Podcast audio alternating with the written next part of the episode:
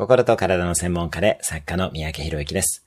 この番組では平日毎日1分の放送で人生を変えるヒントをお伝えしています。今日のテーマです。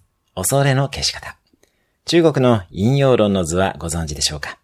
陽の中に陰があり、陰の中に陽があるという図です。ポジティブとネガティブも常に表裏一体です。ネガティブな弁だけを見ていると恐れが生じます。その裏側には必ずポジティブがあることを知ると恐れは消えていきます。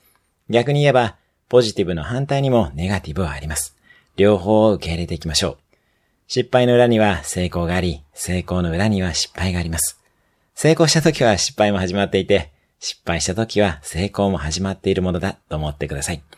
今日のおすすめ1分アクションです。恐れていることの裏側の希望をしっかりと見つめる。今日も素敵な一日を。